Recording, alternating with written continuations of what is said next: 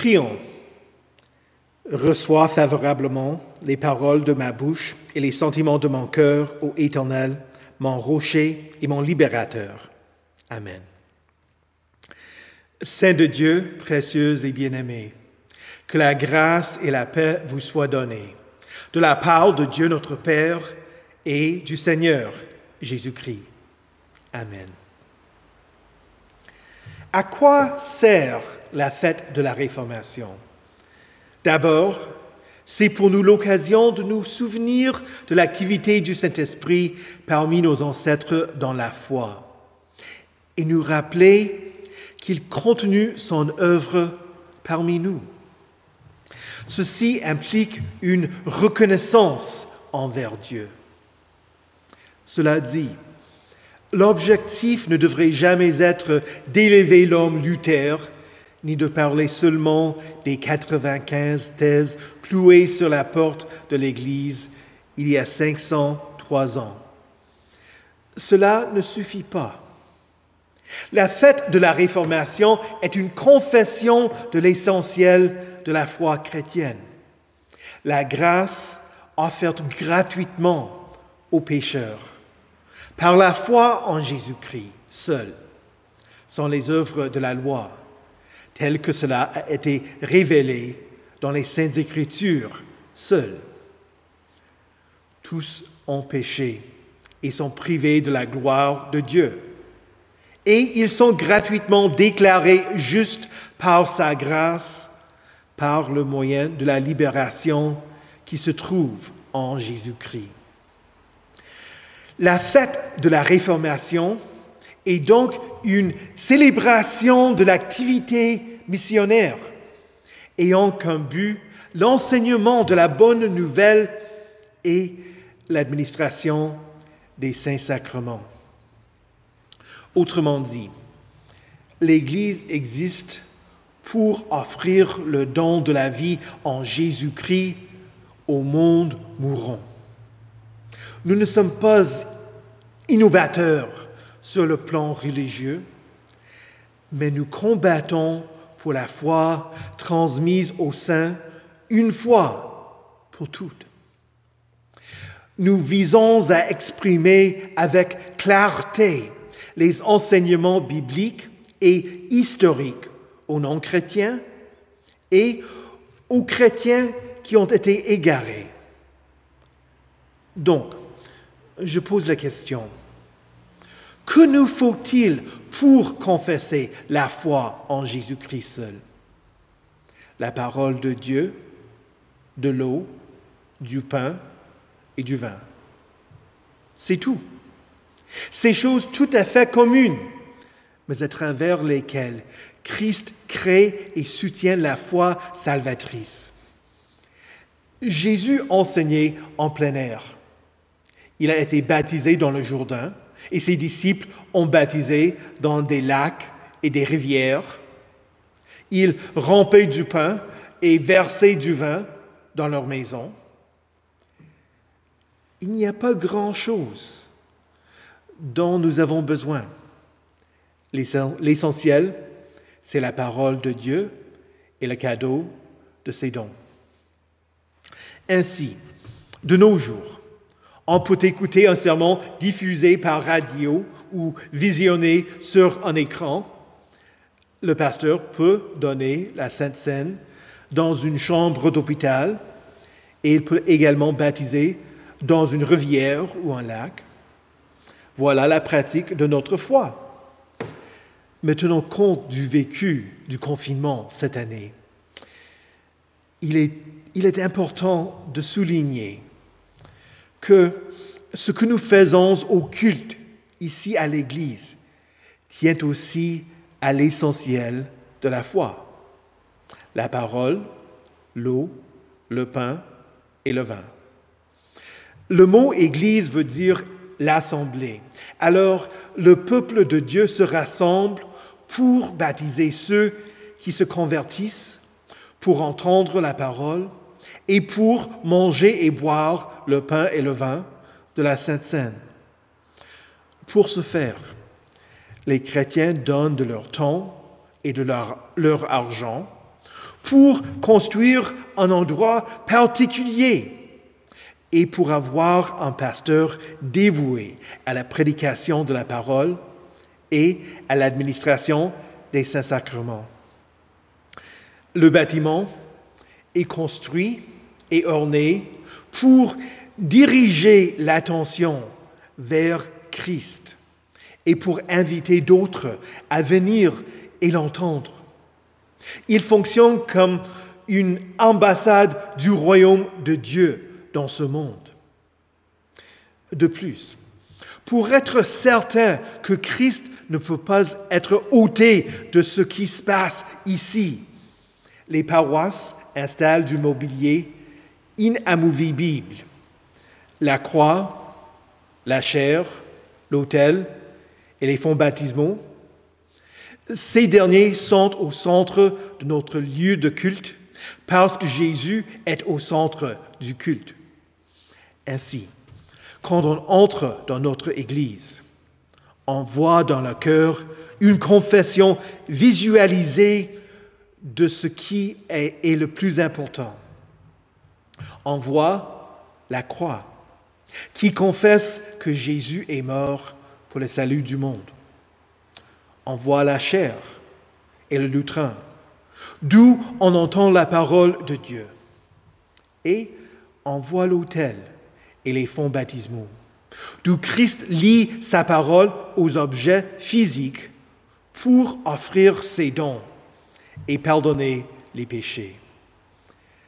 C'est si simple, mais cela a une signification importante.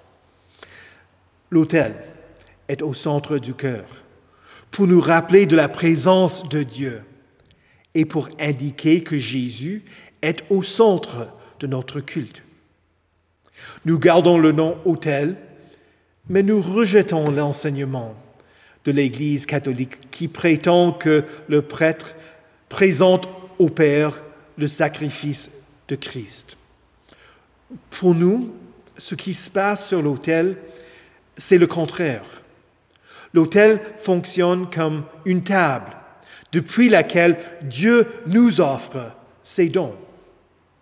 Les paroles d'institution énoncées ne sont pas les miennes, mais celles de Christ.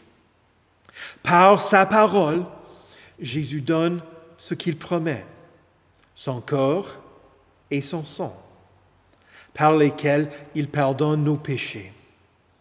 Pour que nous voyions le lien entre la croix et la Sainte Seine, il y a traditionnellement cinq croix gravées sur le haut de l'autel ou brodées sur la nappe qui le recouvre.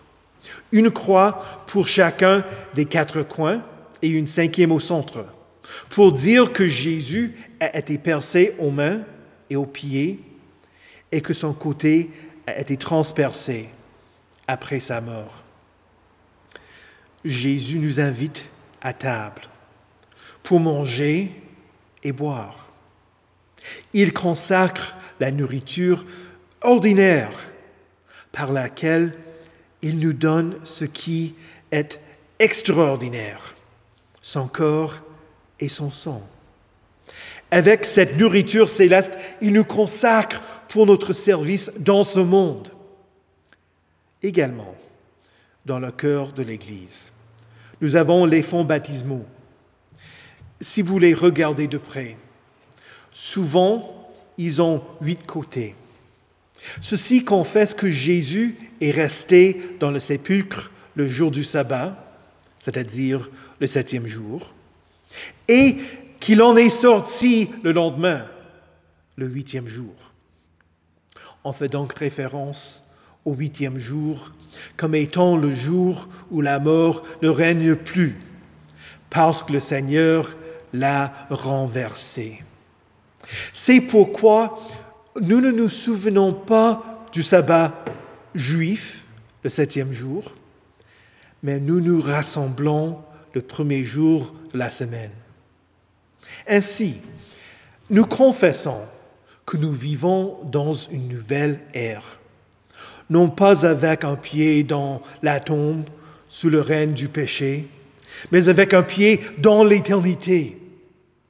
C'est pourquoi, en tant qu'enfant bien-aimé, en tant qu'enfant baptisé, le culte commence avec le nom avec lequel nous sommes baptisés, le nom du Père et du Fils et du Saint-Esprit. Puisque c'est la parole qui rend efficace les sacrements. Il s'ensuit que nous voulons honorer la prédication de la parole de Dieu. Le lutrin est l'endroit d'où on lit les Saintes Écritures. La chair n'existe pas pour glorifier le prédicateur, mais le contenu de la prédication. On ne monte pas sur la chair pour faire des annonces ou pour énoncer des discours sur d'autres sujets que la parole de Dieu. La chair existe afin que l'Assemblée entende la parole de Dieu. Dans le sermon, Christ te parle aujourd'hui, t'appelant à te repentir, t'enseignant comment vivre, te pardonnant tes péchés. Pour ce 503e anniversaire de la Réformation, le message est simple. Tu es un pécheur. Tu ne peux pas mériter ton salut. Tu ne peux pas l'acheter. Tu ne peux rien offrir en échange de ton âme. Tu es en rébellion avec la volonté de Dieu et tu te caches de lui. Tu es un pécheur. Tu veux vivre comme si ta vie était à toi et que tu ne doives rien à personne. Et donc tu fais du mal à ton prochain. Pour toi, un pécheur qui n'avait rien qui pouvait attirer Dieu vers toi, ni le plaire, il est devenu homme pour te sauver de ton péché. Il t'appelle à renoncer au mal et à ta nature rebelle. Il te déclare juste. Il te lave avec de l'eau et sa parole. Il te nourrit avec le pain et du vin. Il te pardonne tout, absolument tout. Et par cet acte de Dieu, tu es sauvé. Tu es un saint. En tant qu'Église, nous croyons, enseignons et confessons cette parole de Dieu. Et nous nous rassemblons autour des sacrements et de la parole. Parce qu'ici, Jésus nous donne tout. Luther a écrit, Wittenberg est, un village saint. Et nous sommes vraiment saints parce que nous avons été baptisés. Nous avons reçu la Sainte Seine. Nous avons été enseignés et nous avons été appelés par Dieu. Dieu œuvre parmi nous à travers la parole et les sacrements. Et c'est ainsi que nous sommes saints. La Réformation n'est pas l'occasion de fêter Luther, mais de fêter Christ.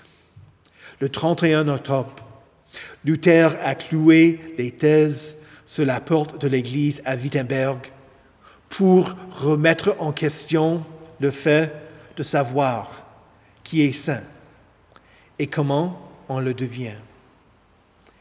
Jésus en produit à travers la parole, l'eau, le pain et le vin.